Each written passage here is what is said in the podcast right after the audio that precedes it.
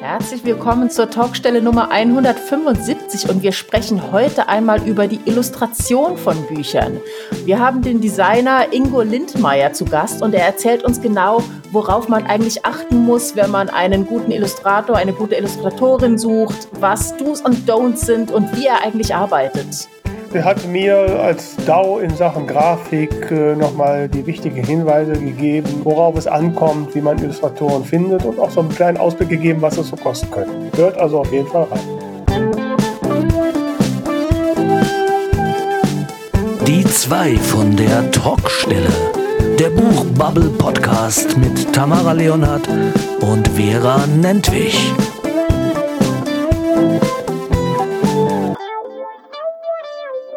Hallo, ihr da draußen. Hier sind die zwei von der Talkstelle mit ihrer Folge 175 und mein Name ist wie immer Vera Nentwich und am anderen Ende mir gegenüber quasi auf dem Bildschirm sitzt die Tamara Leonard. Hallo Tamara.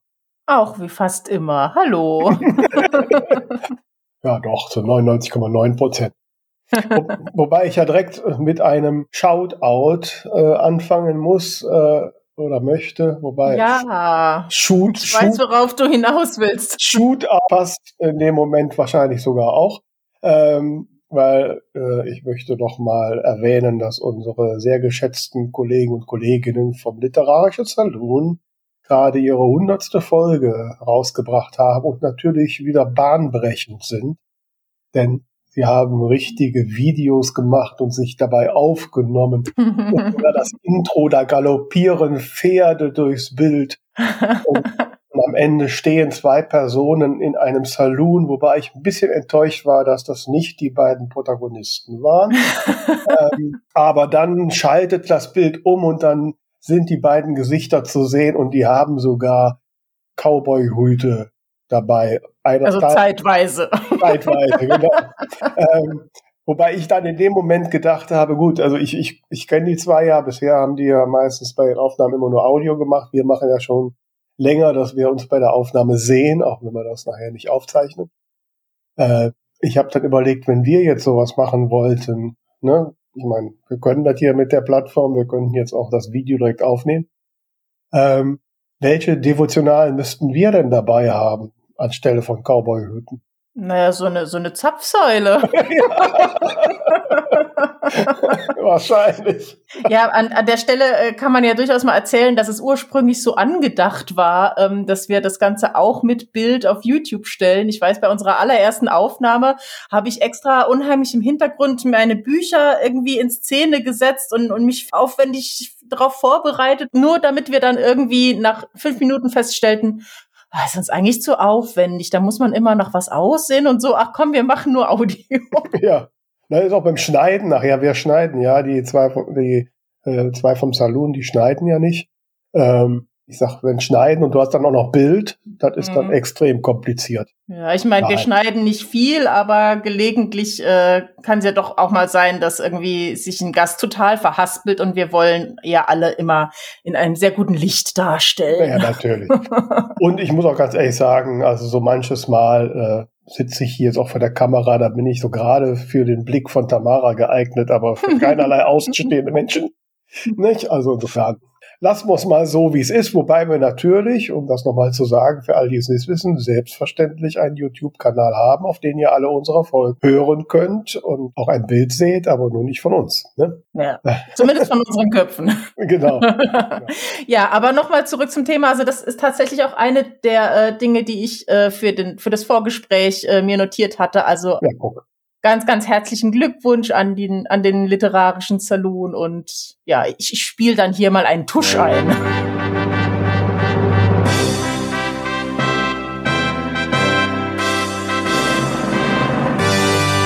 genau, macht das.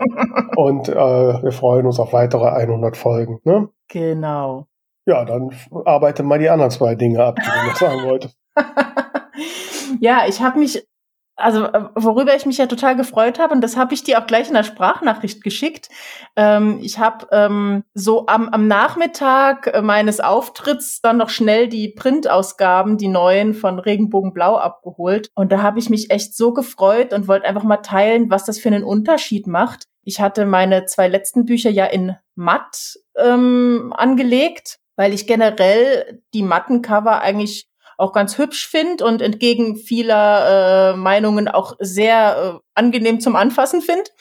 Ähm, und nachdem ich dann das neue Cover bekommen hatte für Regenbogenblau, habe ich mir dann einfach mal auf die Schnelle ein Exemplar ganz regulär als, als Kundin auf Amazon bestellt, weil ich das eben schnell noch haben wollte, bevor ich äh, zur Wonnegauer Spätlese gefahren bin.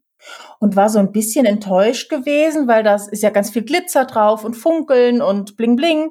Und das kam so gar nicht rüber. Das sah irgendwie aus, als wenn da irgendwie Erbsensuppe drüber gelaufen wäre. Und ähm, da habe ich gedacht, okay, vielleicht muss das mal ausprobieren mit, mit glänzendem Cover.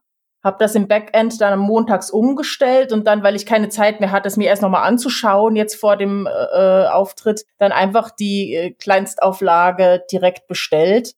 Und ich war so begeistert, was das für einen Wahnsinnsunterschied macht. Also das ist ein komplett anderes Cover in glänzend und ähm, also das äh, merke ich mir auf jeden Fall, wenn irgendwas mit den Farben nicht so brillant ist, dann vielleicht einfach mal die andere Variante ausprobieren. Jetzt bei dem bei dem äh, Memories of Your Smile, was ja diesen Holzuntergrund hat, da finde ich das Matte total gut, aber eben wo jetzt da, wo diese dieser Glitzervorhang und so, das ist das macht ja, also ich bin da ähm, vorsichtig. Also ähm, ich weiß nicht, wie ist das denn jetzt? Äh, also ich habe immer den Eindruck, also A finde ich das Glänzende manchmal macht sieht irgendwie unprofessioneller aus und, und es ist so, wie sagt man, touchy, also man sieht sofort die Fingerabdrücke und alles drauf. Ja, dafür hat, also wenn wir jetzt von Amazon sprechen im Moment, äh, dafür haben die Matten das Problem, dass sich da irgendwie so eine, so ein, äh, na, wie sagt man, so eine Überfolie am Rand gerne ablöst. Also irgendwas okay.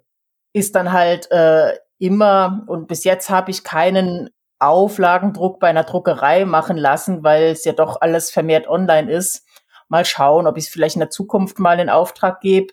Ähm, ja, aber also ich mag es wirklich jetzt gerade bei dem Cover hm. sehr, sehr viel lieber. Ja, es hängt wahrscheinlich auch vom Motiv ab. Also ich muss gestehen, ja. meinen, also ich mag die viel lieber matt. Ich hatte das mal ausprobiert mit glänzend, fand ich, aber sieht irgendwie billig aus. Mhm. Ähm, und ich mache immer matt und das finde ich auch ganz schön. Und äh, ja, wo wir Bei dir glitzert ja auch nicht so viel. Nee, bei mir glitzert. Äh, und äh, ich hatte jetzt ja auch die große Überraschung, äh, weil als ich gestern in mein Büro kam, standen da ein paar Kisten mit Büchern. Ich hatte noch gar nicht damit gerechnet, mhm. weil Termin war eigentlich erst das Wochenende gewesen.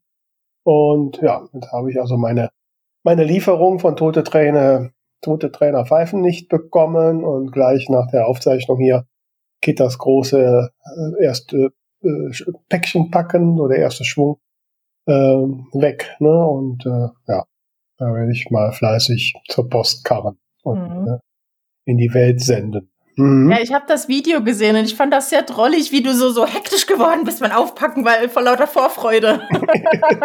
ja, ich wollte auch kein so langes Video haben. Ne? Ich hatte den Bürokollegen gebeten, mal die Kamera drauf zu halten. Ja, man kann das schneller drehen.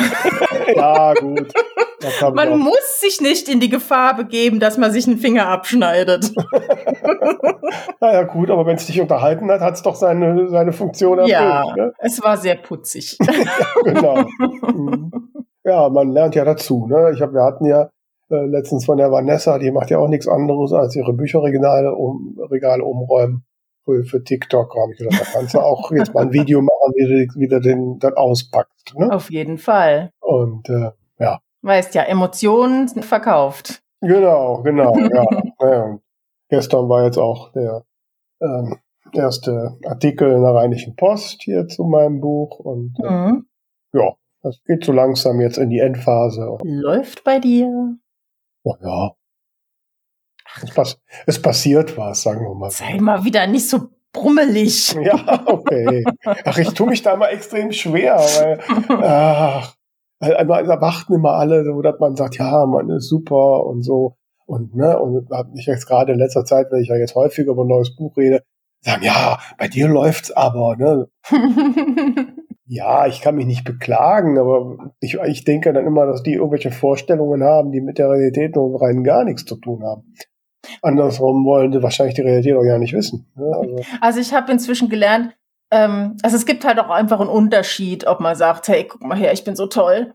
Hm. Oder sich einfach aufrichtig über die schönen Dinge freuen. Und das habe ja, ich inzwischen gelernt. Ja, das stimmt. Nee, das kann ich auch. Und ich freue mich auch. Jetzt ist auch schön, wenn jetzt gerade so zum Buchstabt, da passieren ja wieder so viele Dinge und so. Das, also diese Phase liebe ich sehr. Mhm. Ja. ja. Ja, und deswegen habe ich auch, äh, um zu meinem dritten Thema, was ich mitgebracht habe, zu kommen, ähm, mich wirklich so über die vielen kleinen Dinge gef gefreut, die da am Freitag bei der Konzertlesung waren. Mhm. Ja, ich also habe deinen Post dazu gelesen mit, dein, mit den Stimmen der Zuschauer oder Zuschauerinnen. Das klang ja alles wirklich richtig, toll. Also das ja, sehr ja einmal das. Also ich fand es total toll, einfach online zu gehen und bei anderen Leuten Posts über die Veranstaltung zu finden ähm, mhm. und dann auch nur so positiv. Also das war schon ein sehr cooles Gefühl.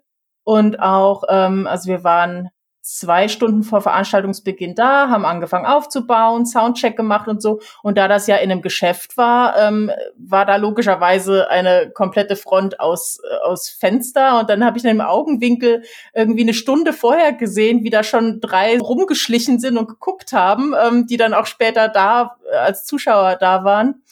Und ähm, das fand ich irgendwie auch ganz, ganz süß, dass die halt einfach so früh gekommen sind, schon geguckt haben, sich gefreut haben. Und ähm, ja, das Publikum ist halt auch mega mitgegangen, haben äh, also ich habe so ein paar Mitmachparts in dem Programm, da haben die super mitgemacht und haben gelacht und äh, haben tatsächlich an mehreren Stellen äh, haben vereinzelte Leute ein bisschen geweint. Da musste ich immer ganz schnell woanders hingucken, damit ich meine Lieder nicht verheul. Also das war halt einfach so ein, so ein gesamt tolles Erlebnis oh, und danach toll. auch dann wirklich die, die richtig lange Schlange an meinem Bücherstand. Also ja, das war, das war richtig ein Highlight des Jahres auf jeden Schön, Fall. das ist toll, das freut mich sehr. Wie viele Leute waren denn nur da ungefähr? Ähm, es müssten so knapp 20 gewesen sein. Damit war der Raum eben auch voll. Hm. Also das ist jetzt nicht irgendwie, äh, ist jetzt nicht das Olympiastadion, aber mhm. dadurch, dass der Raum voll war, hat sich einfach doch mhm. total richtig und gut angefühlt und es war halt gleichzeitig gemütlich und familiär mhm. und man konnte so ein bisschen Quatsch machen. Ja. Und ähm, ja, für die Menge habe ich dann, wenn ich es richtig nachgezählt habe, neun Bücher verkauft. Finde ich äh, gerade ja. angesichts dessen, dass, dass auch Paare dabei waren, auch ja. sehr positiv. Mhm. Und ähm, ja, ich ja, durfte schön. dann was ich auch schön fand, ich habe dann am Ende erwähnt, ja, ich habe da so, ein, so, eine Liste ausgelegt, könnt ihr euch vielleicht in den Newsletter eintragen, wenn ihr möchtet. Ähm, wir haben zum Beispiel für Dezember schon einen Termin für eine Weihnachtsshow und dann ging dann so ein Raunen durchs Publikum so, oh, habe ich gedacht, hab, ja cool, ne? Und ähm, jetzt habe ich Newsletter-Abonnentinnen, jetzt muss ich einen Newsletter starten. ja, genau. ja, ja, genau. Mhm. Ja, aber ich, ich habe das schon so lange vor mir hergeschoben. Ich habe gedacht, das ist definitiv besser, erst die Abonnenten zu haben und dann äh, gezwungen mhm. zu sein, anzufangen. Ja, und gerade solche, also die sind ja, äh, ich mache das ja schon lange, dass ich ja auf meinen Lesungen und Auftritten immer so einen Zettel auslege und dann haben sich da jetzt schon irgendwie so 150, 200 Leute mittlerweile ergeben und das sind alles Leute, die ja schon mal auf einer Veranstaltung waren, also mhm. die die haben viel engeren Bezug zu ja, dir. Von genau. denen kriege ich auch keine Abmeldungen oder so. Ne? Weil ja. so die Liste derer, die sich so, wenn sie auf meinem Blog surfen, einfach spontan, da kommen also jedes Mal, wenn ich irgendwas rausschicke, drei, vier Abmeldungen. Mhm. Ne? Mhm. So, ja. Aber da nicht. Das sind eine ganz andere Qualität. Ne? Ja, ich meine, klar, ich muss da schon schauen, dass ich da anderen Content auch reinpacke als jetzt nur auf Social Media, weil ich natürlich auch gesehen habe, direkt danach sind die Follower so ein bisschen angestiegen. Das heißt, da werden einige ja. Überschneidungen sein und wenn die dann feststellen, da kommt ja sonst nichts, außer was sie eh schon postet, dann äh, wäre klar, dass die sich auch wieder abmelden würden wahrscheinlich. Aber mhm. ich denke da, ähm, also da habe ich schon ein paar Ideen. Mhm. Mhm. Ja, ja, super. Das freut mich ja sehr. Nee, da hast du vollkommen recht. Das sind wirklich Erfolgserlebnisse, die man sich äh, äh, am besten in ein Gläschen konserviert und ab und zu mhm. mal nur reinschnuppert. Ne? Ähm, ja. Und wir wollen ja unsere Folge 175 sicherlich auch zu einem Erfolgserlebnis äh, machen und haben uns einen Gast eingeladen. Da bin ich sicher, dass uns das gelingt. Ja, wir wagen uns heute mal in ein Buchthema, das wir so in der Form, glaube ich, noch gar nicht großartig gestriffen haben. Und zwar haben wir Ingo Lindmeier eingeladen. Ingo ist Grafiker und Webdesigner und ich bin zum ersten Mal mit ihm in Kontakt gekommen über das Buch Fabuleon. Das hat er mit seiner Frau Claudia zusammen veröffentlicht. Sie hat die Texte geschrieben und er hat die Illustrationen gemacht. Und ja, also ganz zauberhafte Bilder. Ich sehe auch schon im Hintergrund ganz tolle Dinge, die du da gestaltet hast. Herzlich willkommen, lieber Ingo. Hallo Tamara, hallo Vera, danke für die Einladung. Das freut mich sehr. Also man sieht's jetzt auch schon so ein bisschen, dein Steckenpferd sind so ein bisschen ähm, futuristisch fantasievolle Kompositionen, kann man so sagen? Ähm, unter anderem, ja. Also äh, das da hinten ist nur so ein Ausschnitt aus äh, ganz, ganz vielen Werken. Ähm, was so eine Hauptrolle spielt, sind sehr viele Tiere. Ähm, das hat man ja bei Fabuleon gesehen. Zum Teil sind es Fabelwesen, fantastische Tiere, ähm, aber auch ein bisschen Science Fiction. Ja, das ist so die Vorliebe von früher, so ein bisschen Dark Art auch noch. Aber hauptsächlich sind so Tiere und zum Teil auch viel Wortspiele spielen eine mhm. große Rolle. Kannst du da mal so ein äh, Beispiel bildhaft ähm, über den Audiokanal. ich werde es versuchen. Ähm, wir nehmen mal ein Wortspiel, das ähm, sowohl in Deutsch als auch Englisch funktioniert. Das ist die Drachenfliege. Ähm, das ist ja im Englischen ist die Dragonfly, äh, die Libelle, aber wir haben die in unserem Buch auch mit eingebaut, die Drachenfliege, und das ist wirklich eine Mischung aus einer Drache, aus einem Drachen und einer Fliege. Mhm. Und so ist es dann oft auch äh, zum Beispiel eine Kohlmeise ist eine Mischung aus Blumenkohl und einer Meise. Oder ähm, dann gibt's statt ein Rotkehlchen gibt's ein Brotkehlchen, das besteht aus Brot. Und so geht es dann endlos weiter. Okay, okay. Irgendwann sind mir dann mal die Wortspiele ausgegangen, da bin ich jetzt erst wieder am Samen. Vielleicht wisst ihr noch welche, die könnt ihr mir dann gerne mal zuwerfen. Hm. ja, also ich muss ja gestehen, ich bin immer beeindruckt bei Menschen, die die sich da grafisch ausdrucken können. Und ich bin also grafisch wirklich absoluter Dau und kann Tamara immer ein Leid singen. Und, äh, und äh, von daher ist das auch ein Thema, mit dem ich, äh, ja, wo ich mich auch schwer tue. Wenn, also ich werde natürlich häufiger von, von Autoren, Autoren gefragt, die jetzt hier jetzt Kinderbücher schreiben und dann immer gefragt, fragen, ja, wie komme ich jetzt an gute Illustrationen?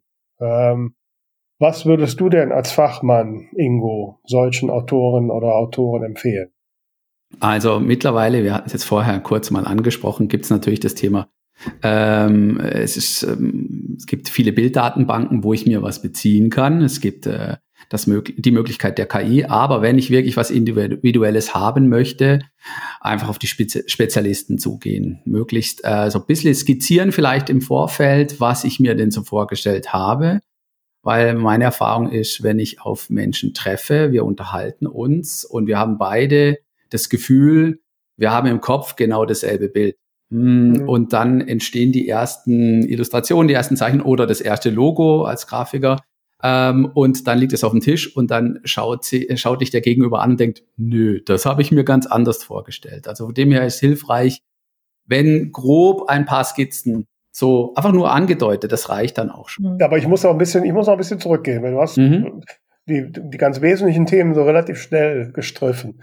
Ähm, äh, ist denn, ich fange mal andersrum an, ist denn für eine Autorin oder ein Autor, die ein Kinderbuch haben äh, und sagen, okay, mein Charakter, was weiß ich, ist ein tanzender Schneemann und ist denn da KI überhaupt eine Alternative? Könnten die da hingehen und sagen, mach mir Bilder vom tanzenden Schneemann und gut ist?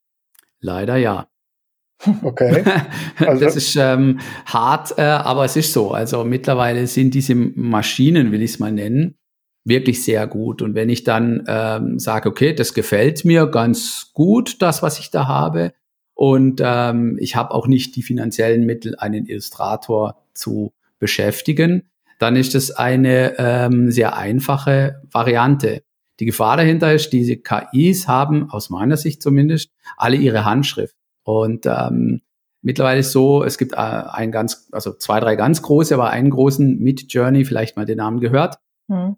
Ähm, die Maschinen haben ihren Stil. Und ähm, wenn man so die Social Media Kanäle durchscrollt, dann sieht man halt sofort, ah, das ist alles aus diesem Generator. Ähm, mhm. Also wenn ich was Individuelles will mit einer eigenen Handschrift, dann muss ich mich stark damit beschäftigen. Ich muss dann schon fast programmieren können, beziehungsweise die Sprache sprechen von der KI. Und dann habe ich auch einen Haufen.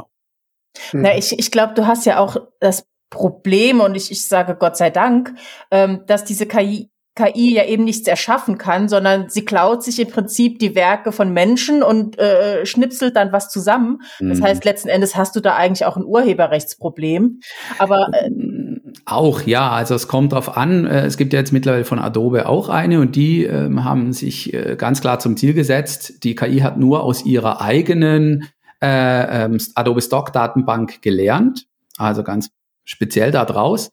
Und die haben auch ein spezielles ähm, Lizenzierungssystem mhm. entwickelt, wo dann alle, die die Bilder dann äh, eingestellt haben, auch was davon haben. Aber ansonsten okay. gebe ich dir völlig recht.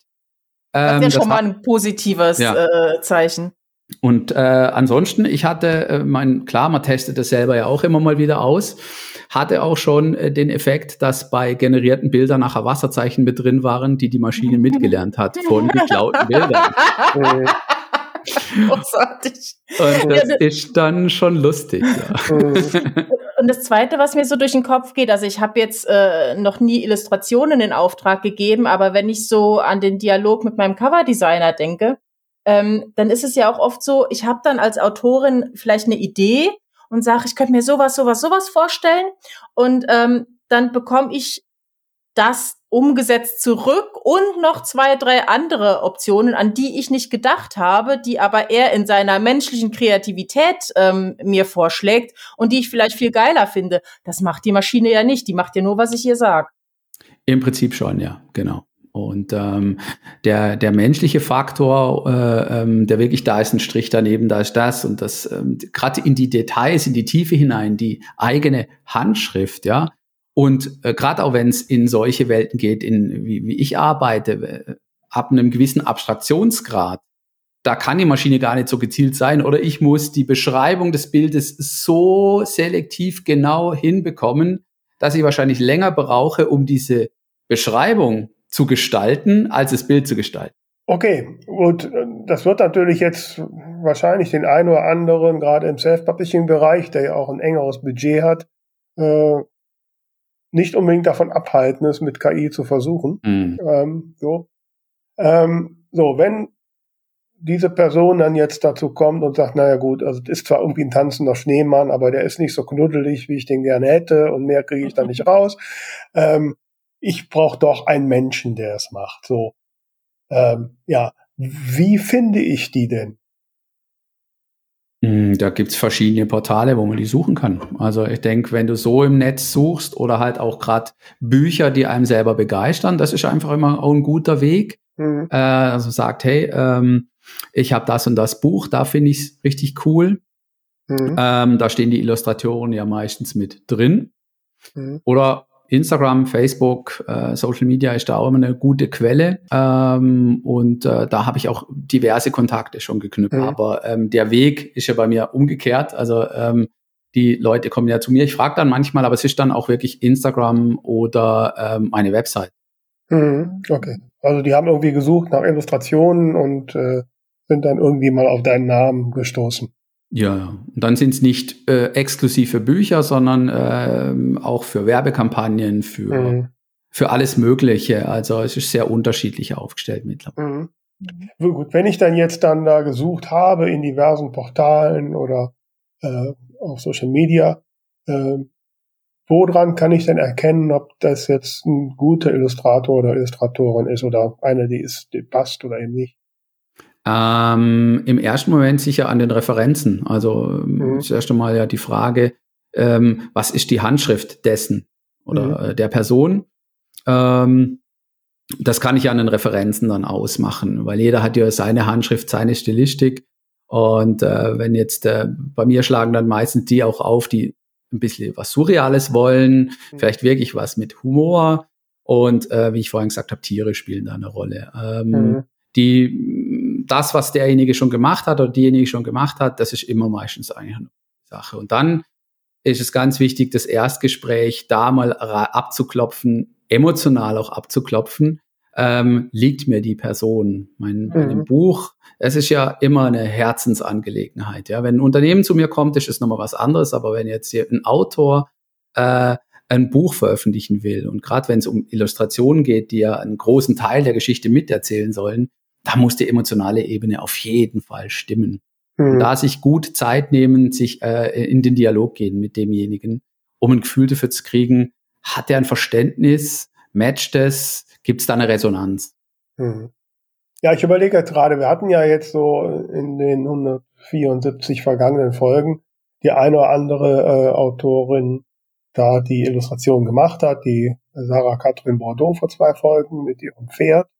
Ähm, die hatte aber eine Illustratorin, die war aus Thailand oder so, ne? Erinnerst du dich noch? Mhm. Okay. Ich weiß nicht mehr genau, Mhm. woher. Ja, also auch über irgendein Portal gefunden. Ähm, ich erinnere mich an Jana Kuipers mit ihrem Alpaka. Und, Stimmt. Äh, ähm, so, ich weiß nicht, ob wir sonst noch welche hatten. Ähm, und ähm, auch sie hatte einen aus Brasilien, glaube ich. Also auch über solche Portale gefunden. Mhm. Ähm, hat jetzt in beiden Fällen wohl gut funktioniert. Ne? Ähm, und äh, wie ist denn so deine Erfahrung, äh, wenn du so Anfragen bekommst zu Illustrationen? Gibt es auch schon mal Fälle, wo du sagst, das ist, das ist gescheitert? Und ja, woran? Ähm, das merkt man relativ schnell. Also, dass auf dem Weg das äh, ein Scheitern ähm, reinkam, eigentlich nicht. Also es ist eher so, dass man es im Vorfeld schon merkt, dass es, Mhm. äh, äh, dass man sehr unterschiedliche Vorstellungen hat. Aber das ist eher selten, weil die Leute kennen meine Arbeit und haben da schon eigentlich eine gewisse Vorstellung draus generiert, weil sie Bilder von mir gesehen, ah, ich hätte es gern in dem Stil oder ich hätte es gern so, Mhm. das eine Bild, das gefällt mir super gut, kannst du mir was machen in der Richtung? Ähm, dann läuft es eher in der Richtung ab. Und ähm, dann ist es eher, äh, sag mal, in den meisten Fällen so, dass es eigentlich auch ganz gut läuft. Mhm. Mhm. Okay, wenn du sagst, okay, ihr habt euch so kennengelernt und irgendwie passt die Chemie, wie läuft denn dann so ein Projekt ab? Da ist es wirklich so, das Erstgespräch, von dem ich vorhin gesprochen habe, Mhm. ähm, man trifft sich möglichst ähm, physisch, wenn das natürlich möglich ist. Wenn ich jetzt jemanden aus Brasilien habe oder aus Thailand, ist es eher schwierig, weil ähm, die digitale Ebene ja sehr viel filtert, ja, und gerade die ganze Körpersprache, viele Dinge, ähm, die eine Rolle spielen, vor allem fürs gegenseitige Verständnis, wenn möglich physisch, aber ansonsten digital.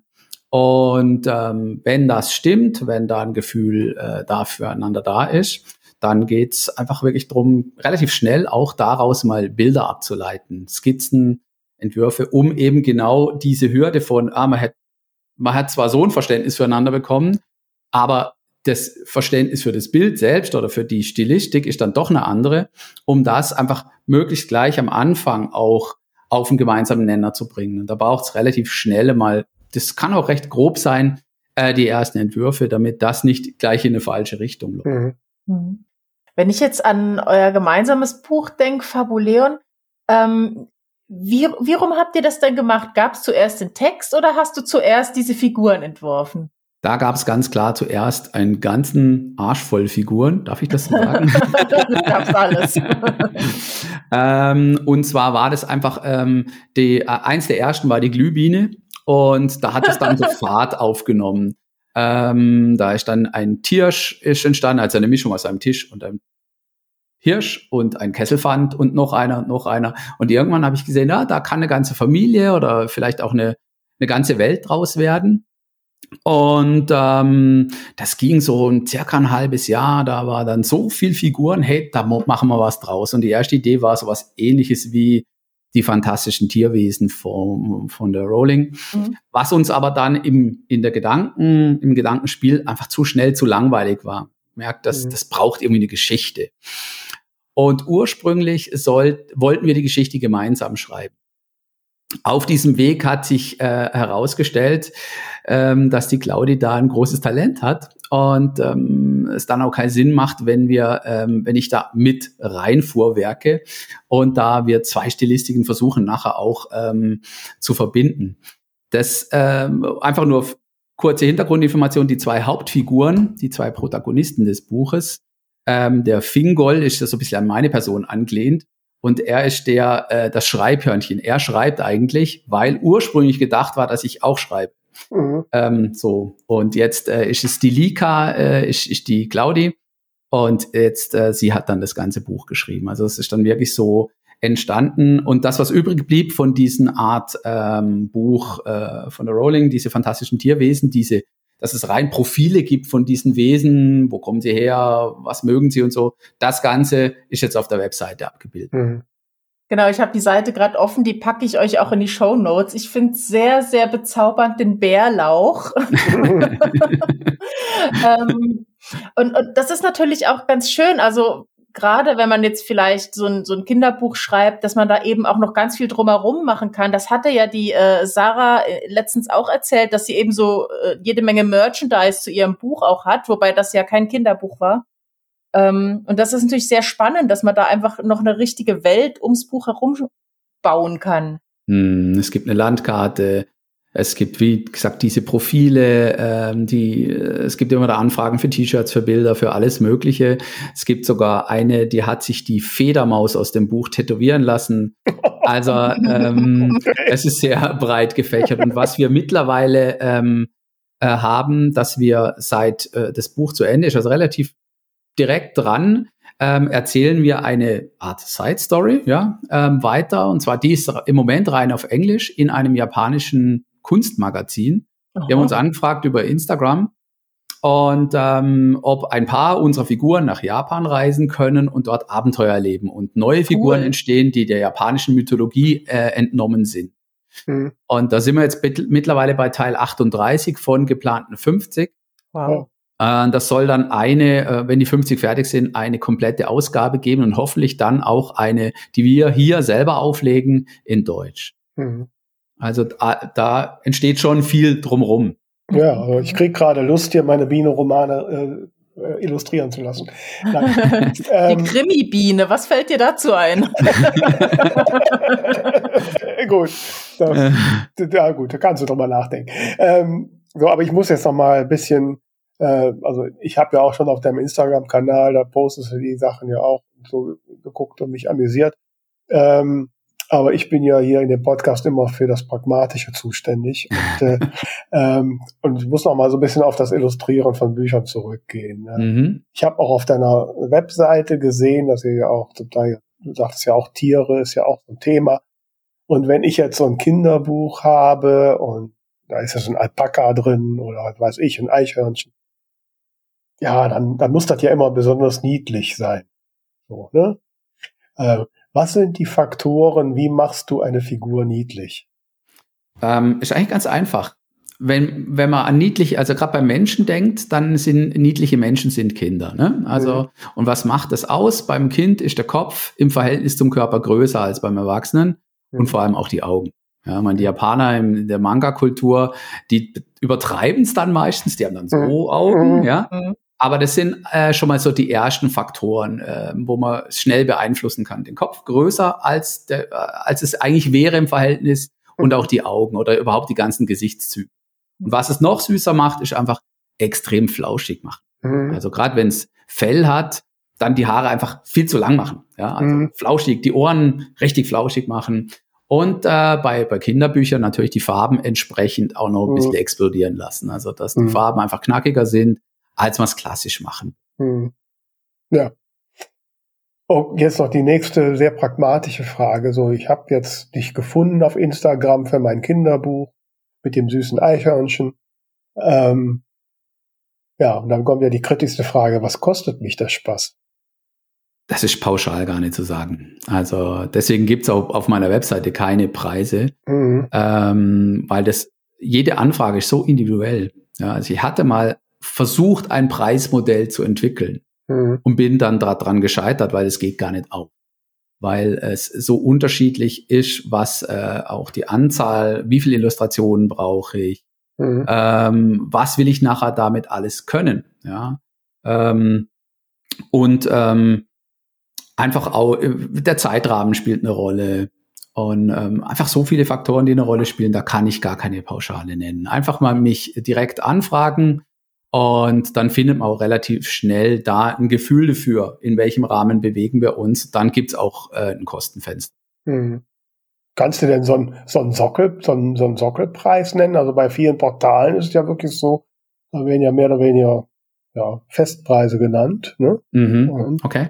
ne? und äh, so, also damit jetzt gerade so die, die, die Hörerinnen und Hörer, die uns zuhören und darüber nachdenken, äh, irgendwie ein Gefühl haben, so, ich sag mal, unter 2000 Euro, sage ich erstmal, brauche ich ja nicht anzufangen oder so. Hm. Ne? Das wäre ja eine Grenze, wo wahrscheinlich dann alle zur KI gehen wird. Ja, ja. Ähm, Ne? Also kannst du so sagen, so pro Illustration oder gibt es einen Sockelpreis, wo du sagst, so einen Mindestaufwand habe ich überhaupt, um anzufangen und die erste Illustration zu machen? Ähm, da würde ich auf jeden Fall sagen, wir haben vier, fünf Stunden muss man schon rechnen und mein Stundensatz äh, liegt bei 70, 75 Euro. Hm. Ähm, also um einfach auch ein Gefühl, es ist ja nachher nicht so, dass jede Illustration nachher den gleichen Aufwand Mhm. hat, weil Mhm. die Stilfindung ist ja eine, ein großer Faktor am Anfang. Mhm. Und um so die ersten Entwürfe und Stilistiken zu finden, also vier bis fünf Stunden muss man da schon. Mhm. Okay, ja, da hat man ja schon mal eine Größenordnung, Mhm. äh, wo man weiß, okay, also wenn ich darüber nachdenke, das machen zu lassen, ja, dann hm. Wie ist das denn rein technisch? Also wenn ich jetzt sage, hier, das ist meine Figur aus meinem Buch und ich hätte zum Beispiel, ähm, das kann jetzt auch ein, ein ganz regulärer Erwachsenenroman sein, ich hätte zum Beispiel gern bei jeder Kapitelzierde irgendwie ein, ein Bild von dieser Figur. Ähm, wenn du die einmal entwickelt hast und äh, ich glaube, du arbeitest nur digital. Fast nur, ja. Ähm, kannst du dann das als Grundlage nehmen und die quasi in verschiedene Situationen setzen oder ist dann wirklich jede Illustration ein kompletter Neuaufwand? Das hängt ein bisschen von der Stilistik ab, die es nachher braucht, ja. Mhm. Ähm, aber eigentlich ist, ähm, wenn man nicht 3D arbeitet, also auch das ist die Möglichkeit, dann kann ich die Figuren natürlich nehmen und drehen und äh, irgendwo in eine Position bringen. Ähm, dort habe ich jemanden, der ähm, das dann für mich machen muss. 3D ist noch ein, eine Lernkurve für mich, an die ich mich noch nicht gewagt habe. Hm. Ähm, aber dann ist es möglich, andere Situationen draus zu bauen. Ansonsten ist es wirklich so, ich kann natürlich vielleicht Teile rausnehmen, je nach Komplexität der Illustration. Aber es ist so, sonst so, dass jede Illustration eigentlich eine eigene zeigt. Okay. Und wie sieht das jetzt? Jetzt sind wir uns einig geworden. Du machst jetzt hier mein knuffiges Eichhörnchen für mein Kinderbuch und ähm, wie sieht es denn dann nachher so mit den mit den Rechten aus? Ähm, ähm, kann ich damit tun lassen, was ich will, oder Das ist äh, die Frage, wie wir uns vertraglich einigen. Mhm. Also gibt da grundsätzlich, keine so Standards oder so?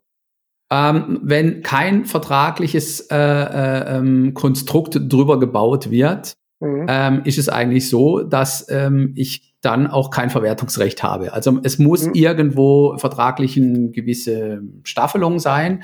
Bei mir ist im Normalfall so, dass die Leute dann anfragen, ich hätte gern auch das komplette Verwertungsrecht. Mhm. Ähm, weil ich nachher nicht, äh, will nicht hier die Auflagen zählen müssen und sagen, okay, jetzt haben wir 200.000 Mhm. Bücher oder was auch immer gemacht. Jetzt muss ich nochmal neu lizenzieren lassen. Das ist ja bei Agenturen und so häufig der Fall. Er sagt, ich darf die Fotos nur so und so oft verwenden oder ich darf das Logo nur zwei Jahre verwenden und dann kostet es mich was. Ähm, das wird im Normalfall aber separat geregelt ähm, im Vorfeld. Ähm, ich habe da Kunden, die wollen das gleich als Passus im Angebot drin haben Mhm. und da nehme ich natürlich auch große Rücksicht drauf, weil Mhm. eigentlich was, meine, klar, ich kann es auch einfach machen. Ich bin ein Einzelkämpfer, will ich es nennen, ja, aber eine Agentur, die hat ja auch gleich einen ganz anderen Kostenapparat. Mhm. Die finanziert sich durch genau solche Komponenten. Ähm, aber bei mir ist schon so, dass ähm, das Verwertungsrecht im Normalfall ohne großen Zusatzaufwand oder Kostenaufwand dann nachher auch beim Auftrag. Mhm.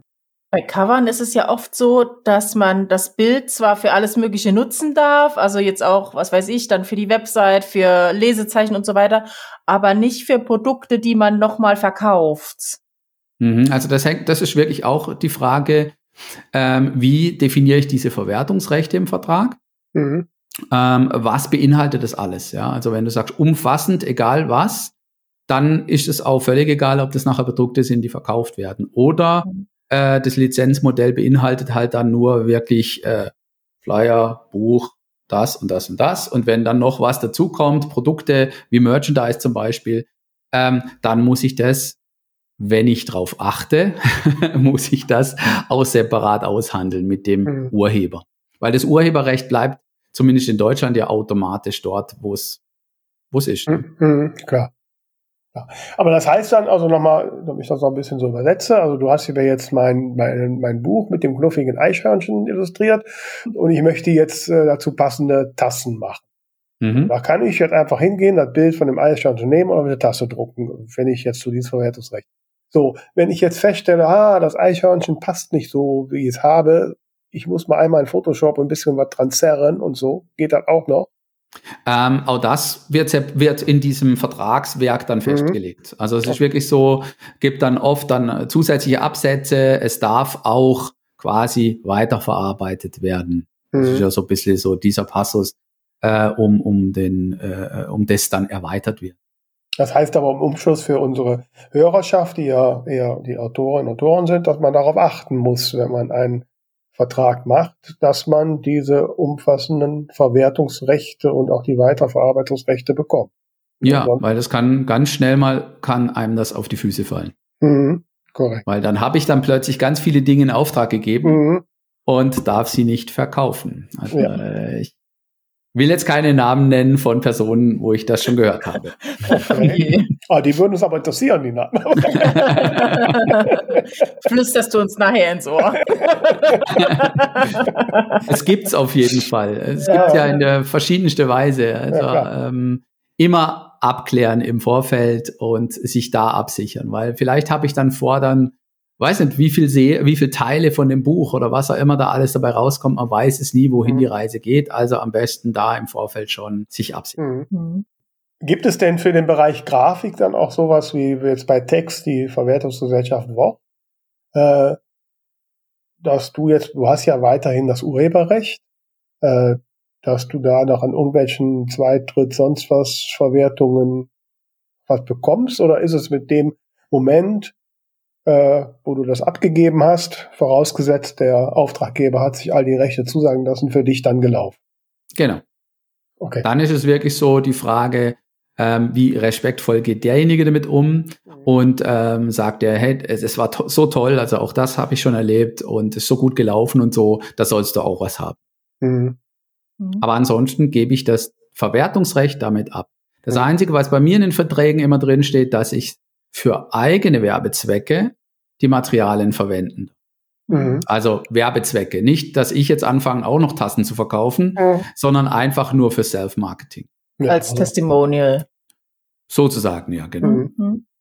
Ja, ja, genau. Die, die Sarah hatte das ja auch erzählt, dass sie ihrer Illustratorin jetzt äh, im Nachgang, wenn noch das Buch Bonus, noch, noch einen Bonus gezahlt hat. Ja. Mhm. Finde ich super. Also finde ich mhm. toll. Und das zeigt ja auch, wie, wie äh, respektvoll der Weg bis dorthin eigentlich gelaufen ist. Dass man sagt, mhm. hey, das war so ein tolles Miteinander und du hast mich so toll unterstützt mit deinen Bildern. Äh, das ist mir das und das wert. Mhm. mhm. Ja. Was mich jetzt mal ganz praktisch äh, noch interessieren würde, so die ganz äh, große breite Frage, wie arbeitest du? Also jetzt hast du zum Beispiel so ein Stichwort, was weiß ich, vielleicht hast, wahrscheinlich hast du es auch schon umgesetzt, aber ich sage jetzt mal Computermaus. Ähm, mhm. Was für Gedankengänge hast du da? Was machst du rein technisch? Wo nimmst du, also wenn ich jetzt auch nochmal auf die Bilder hinter dir schaue, ähm, basiert das auf bereits existierenden Dingen? Schaffst du alles komplett from scratch oder was tust du, wenn ich dir so ein Stichwort zuwerfe? Mm, ich nutze oft äh, so einen Baukasten aus 3D-Objekten erst einmal, um ganz grobe Scribbles zu bauen. Ja? Mhm. Da gibt's, äh, ich habe so ein Plugin in Photoshop, da sind äh, weiß nicht, ganz, ganz viele 3D-Objekte. Und wenn ich nicht gerade das finde, was ich brauche, nehme ich Fotos. Also ich gehe erstmal von Originalen aus. Mhm. Hm. Die montiere ich dann ganz wild zusammen erstmal. Schau, wo könnte was funktionieren, aus welcher Perspektive könnte das aussehen, äh, äh, ist vielleicht witziger, man sieht es von oben oder von unten, ähm, weil äh, ich, ich stehe auf Perspektivwechsel auch. Und ähm, welche Kombinationen sind denn möglich aus dem, aus Computer und Maus zum Beispiel jetzt in deinem Fall? Ähm, und dann wird experimentiert. Dann ist es meistens wirklich so ein äh, möglichst sich befreien von, von dem, was man so sta standardmäßig im Kopf hat Mhm. Äh, irgendwann hat man ja auch so ein Denken. Ich kann meistens dann gar nicht mehr anders denken. Das ist das Problem. und ähm, dann entstehen da auf dieser Weise, also auch die Entwürfe entstehen bei mir digital. Und dann nehme ich aber auch noch den Stift zur Hand, weil ich habe hier einen Zeichenbildschirm, also mhm. ein großes Wacom. Ja. Und ähm, überzeichne meine Arbeiten dann zum Teil auch. Also gerade bei Fabuleon ist so, die ganze Hintergrundzeichnungen, alles was an Zeichnungen im Hintergrund ist, das waren mal Originale, die grob zusammengebaut wurden. Und die habe ich dann überzeichnet. Mhm. Also so entstehen die meisten meiner Werke. Es sei denn, ähm, es gibt schon irgendwie Materialien oder Bilder von mir, die ich schon habe, wo ich eine Serie dann weiterentwickeln. Dann gehe ich mhm. dann von den bestehenden Bildern aus. Jetzt muss ja, muss ich jetzt mal fragen, ich bin ja, wie gesagt, ich bin jetzt schon beeindruckt, wenn du das sagst, weil ich würde nichts davon hinkriegen. Ne? Aber dennoch ist es ja so, dass ja jeder Dumpfbacke sich Photoshop oder ein anderes Programm da auf seinem Computer machen kann und meinen kann, ich kann Grafik. Mhm. Ähm, woran, was sind so Faktoren, an denen man erkennt, dass das von einem Laien ist, der eben keine Ahnung hat? Ah, das ist oft wirklich auch eine Gefühlssache, ja, wo man sieht, ähm, wie ist mit ähm, Schriften umgegangen worden, wie ist die Verarbeitung, die Feinarbeit, jetzt gerade bei solchen Kompositionen, stimmt Licht, stimmen Schatten, stimmen die Schärfenverhältnisse, stimmen die Perspektiven, ja, also an vieles ist dann, man sieht dann ein Bild und denkt, ja, ja, ganz nett, aber irgendwas, ja, manchmal kann man es gar nicht so genau beschreiben. Ich schaue dann hin, denke so, ja klar, das Element ist eher so aus der Froschperspektive und das hier ist eher von oben fotografiert. Bring das mal zusammen eher schwierig. Und an, an diesen Kleinigkeiten, auch die Farbtemperatur, ähm, all das macht ein Bild dann nachher stimmig, ja. Mhm. Ähm, Photoshop gibt viele Hilfsmittel, aber durch die Komplexität kann man sich auch sehr schnell drin verlaufen, ja, wie in vielen anderen Programmen auch. Und äh, an, an solchen Merkmalen kann man es oft festmachen, dass, äh, dass so einzelne Komponenten einfach nicht, nicht aufeinander passen. Dass äh, das Licht kommt von links und der, der Schatten geht in die andere Richtung. Ähm, und das kann man alles überarbeiten, ist immer eine Geduldsfrage. Ja, mhm. wenn es da mal schnell gehen muss, ja, für Social Media, das interessiert doch keinen. Mhm. Aber auf äh, lange Sicht gesehen, glaube ich eben. Mhm. mhm. Ja, ich wäre wahrscheinlich nur in der Lage zu sagen, irgendwie, ja, gefällt mir oder gefällt mir nicht, aber ich könnte, ich wüsste nicht, äh, merke ich ja, wenn ich eigene Versuche mache. Ja. ja gut, mir fehlt schon das Instrumentarium da, um da was Schönes draus zu machen. Ähm, also, ähm, von daher bin ich da immer sehr, äh, bewundere ich all die Menschen, die das mit Grafik können. Wobei ich ja in meinem Hauptberuf durchaus ja gelegentlich auch schon mal Webseiten mache und da ist, der, ist der, der Grafikdesigner mein natürlicher Feind. Weil die wollen immer irgendwie besonders schöne Sachen, die technisch kaum oder extrem schwierig umzusetzen sind. Ich kann das gut nachempfinden, aber genau von der anderen Seite. Ja, ich dachte, das der, der Partner, mit dem ich für die Webseiten zusammenarbeite, der könnte jetzt wirklich in dein Herz hineinschauen. ja, wobei ich auf deiner Webseite gesehen habe, dass du auch noch mit Typo 3 arbeitet. Das ist mein absoluter Horror, aber es ist ein anderes Thema. Mhm, okay. War ein bisschen abgeschwiffen, abgeschweift. Ähm, mhm. Ja, ich, ich, gut, du hast jetzt gerade schon gesagt, woran man so schlechte ähm, Grafiken erkennt. Kannst du denn darüber hinaus, äh, so aus deiner Erfahrung als, als Grafikdesigner, äh, für unsere äh, Hörerschaft noch so ein paar Dinge nennen, so ein paar Dinge, die man auf keinen Fall tun sollte und die zwar vorkommen, aber die man tun dies lassen sollte? Oh ja, Do's and Don'ts. Ja, Do's and Don'ts, genau. Was man immer sehr schön sieht, sind, äh, dass äh, die Menschen gerne mit vielen Schriften arbeiten. Mhm. Don't. Ja. ähm, sehr bunt arbeiten. Dann, äh, das muss, das muss sitzen, das muss gezielt gemacht werden. Also mhm. ähm, das ist ja so, man sieht da oftmals werden Entwürfe in Word erstellt. Ähm, das ist, das mhm. offenbart sich dann ähm, durch viele, wie heißen sie, Cliparts, ja? Mhm. Ah. Ähm, auch ähm, zu nah an den Rand gehen mit vielen Elementen. Und mhm. äh, sollte man nicht tun. Also wirklich auch den Raum sprechen lassen, soweit es möglich ist natürlich. Ähm, Weißraum lassen, Wirkungsraum nenne ich ihn gern, ja, weil das ist auch so etwas, wo, wo immer so ein bisschen die Rangelei mit Kunden ist. Da muss möglichst viel Inhalt drauf. Mhm. So, ja, aber das liest dann keiner. Das schaut sich keiner mal an, weil es dann zu einem Wimmelbild wird, ja. Und ähm, auch das ist ein Don't. Also wirklich äh, schauen, klar, ein Buch braucht viel Text, ja, also, aber es gibt auch ähm, Dinge, wo ich sage, hey, nein, lass einfach noch Luft. Man will, man will Spaß haben beim Anschauen. Und ähm, das sind dann alles eher Hindernisse, wenn es äh, wimmlig wird und zu voll mhm. wird. Mhm. Und zu viele unterschiedliche Schriftgrößen sollte man auch nicht machen. Mhm. Ja. Ja, das, das, das, da scheitere ich auch häufig dran. Wenn passt der Text da unten, der längere, nicht mehr rein und ja, ja. Merkt doch keiner, wenn es ein halber Punkt kleiner ist. Genau, genau. Ja, ja, ja, ja. Aber er überrascht, wie viele es dann doch mehr. naja, gut, aber ich, ich äh, gestehe ja zu meiner Schwäche, dass ich das mit den Grafiken nicht hinkriege.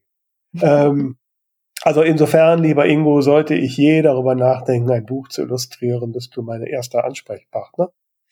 ähm, das klingt und, schön. Ne, und mhm.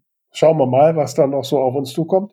Und, ich, ich äh, höre an deiner Stimme schon so ein bisschen den Ausklang. Ich wollte gerne noch ja, eine Frage ja, stellen. Ja, ich hatte auch so Anlauf genommen. Du hast den Übergang gemerkt, ja? Ja, ja, man, man hört es dir an. Das ging jetzt aber schnell. ähm, und zwar, was ich gerne noch fragen wollte, und das ist einfach so aus deiner ganz persönlichen Sicht heraus. Ähm, es ist ganz oft das Wort Kinderbuch gefallen. Ich denke mal, so im Fantasy-Bereich hat man natürlich auch oft, dass dann noch eine Karte irgendwie illustriert wird oder vielleicht die ein oder andere Figur. Ähm, aber wenn ich jetzt äh, zum Beispiel an Veras und mein Genre denke, also Cozy Crime und musikalische Liebesromane, ähm, würde mir jetzt nicht als erstes der Begriff Illustration in den Sinn springen. Äh, bist du der Meinung, dass jedes Buch oder jedes Genre von Illustrationen profitieren kann oder würdest du es auch so auf die gängigen äh, reduzieren? Ähm, gewinnen könnte man sicher dabei, aber ich glaube, es ist ja, wenn man zu viel Illustrationen vorgibt.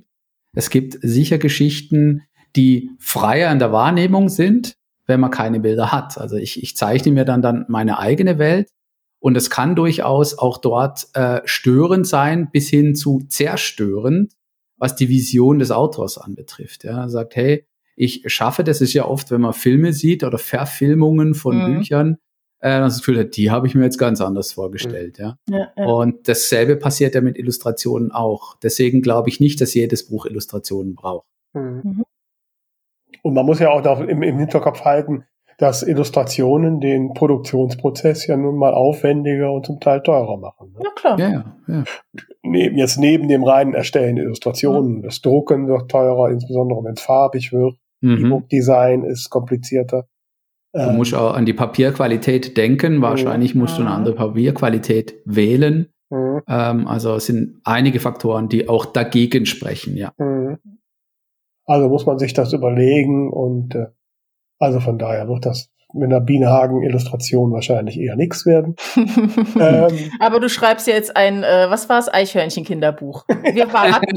wir genau. warten. Ich habe Eichhörnchen sehr häufig wahrgenommen, genau. Ein knuffiges ja. Eichhörnchen, bitte Oh, Verzeihung. Sind die nicht immer knuffig? ja, die haben dann große Augen und großen Kopf. Wobei so ein Ninja-Killer-Eichhörnchen wäre auch cool. Aber ein süßes Ninja-Killer-Eichhörnchen. Wo der Ingo guckt, als wenn vor seinem Auge gerade schon Bilder entstünden. Ein Bild, das schon gut, ja. Da, da, da habe ich nichts hinzuzufügen. so, Vera, jetzt darfst du. Ja, eigentlich musst du ja, ne? Weil ich gehe ja nicht zum Ende, sondern ich leite ja rüber zu unseren Buchbubble Fragen, die wahrscheinlich jetzt eher eine Grafikbubble fragen werden, oder? Genau, Illustrationsbubble fragen. genau. Ja, die erste lautet Ingo. Was wissen andere nicht über deine Arbeit? Ähm, über meine Arbeit direkt, eben, dass ich mittlerweile auch äh, Workshops gebe. Mhm. Das ist jetzt auch so was ganz Neues und das hat sich durch das aktuelle Buch oder das Buch von mir, das ABC-Buch, weiß nicht, ob ihr das schon mal in der Hand hatten, Alphabetiere, ähm, das mit einer Schulklasse zusammen entstanden oder äh, finalisiert wurde mit einer zweiten Klasse. Das war, gab es einen Zweitages-Workshop. Und daraus entstand jetzt die Anfrage dieser Schule, ob ich das fest installieren könnte jedes Jahr. Mhm. Ähm, das heißt, wir machen da jedes Jahr Workshops mit dieser Grundschule und auch die Idee ist auch mit anderen. Cool. Also das glaub, wissen noch nicht viele, glaub, aber das ist jetzt was Neues. Wir müssen dich mal mit der Anja Kolpers zusammenbringen, die mit dem Alpaka-Buch, weil die geht ja auch in Schulen und macht da Workshops.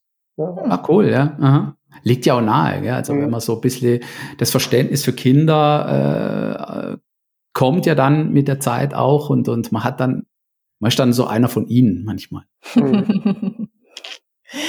Ja, äh, die zweite Frage lautet, was ist deiner Meinung nach der größte Irrtum, der sich, ich sag mal, in der illustrierten Buchwelt hält? Ähm, oje, was gibt's da alles äh, für Meinungen? Das ist immer die Frage, was dann da davon ein Irrtum ist. Aber ähm, das äh, Thema KI hatten wir ja vorhin schon, dass mhm. das so einfach wäre, da damit jetzt alles zu erzeugen. Die ja. Äh, Social Media Welt äh, gaukelt einem das ja auch vor. Und was ein bisschen schade ist, was da dabei auch entsteht, die Wertschätzung, ja, mhm. geht flöten da dabei. Ja. Mhm. Also gerade, ich denke auch an die nächsten Generationen, die ja vermittelt kriegen, ich muss ja nichts mehr können, die KI mhm. kann ja alles für mich machen ähm, aber dadurch wird alles entwertet. Und ähm, eben das ist, glaube ich, ein großer Irrtum, der sich in dieser äh, Bubble so breit macht, wenn man das mal als Bubble bezeichnen will, dass es alles so einfach wäre und dass es auch gut ist, dass es so einfach ist. Ist mhm. eben nicht, weil das schadet der Persönlichkeitsentwicklung extrem. Ja, ja. Fühl das bitte von mir mit einem dicken roten Strich unterstrichen. Beiden. Und die letzte Frage. Wenn du als Nebenfigur oder Protagonist in ein Buch deiner Wahl eintauchen könntest, irgendwas, was du mal gelesen hast, was wäre das für ein Buch und was würdest du da machen? Da ich ja schon eigentlich teilweise eine Figur bin in dem Buch, ist es ja, äh, müsste ich jetzt eigentlich unser eigenes, aber ansonsten wäre ich gern eine Maus in Torben Kuhlmanns Armstrong. Okay. Ähm, ihr kennt die illustrierten Bücher von ihm, vom Torben mhm. Kuhlmann? Ja. Ähm, die vier Bücher Armstrong, äh, ähm, Einstein, Lindberg und dann gibt's glaube noch eins. Da komme ich jetzt nicht mehr drauf. Und das ist immer aus der Sicht von Mäusen, die quasi diese einzelnen Geschichten miterleben. Und diese Perspektive auch, die diese einnehmen, mhm. wo alles mhm. groß ist und so. Und mit der Maus, die auf den Mond fliegt, da wäre ich gern. Ja. Sehr cool. auf jeden Fall. Ja, sehr schön, lieber Ingo. Ähm, ja, du hast mir nochmal richtigen Geschmack auf Grafik gemacht. Äh, und äh, Schön. Ja, das mit Mira kommt jetzt zu dir in den Workshop.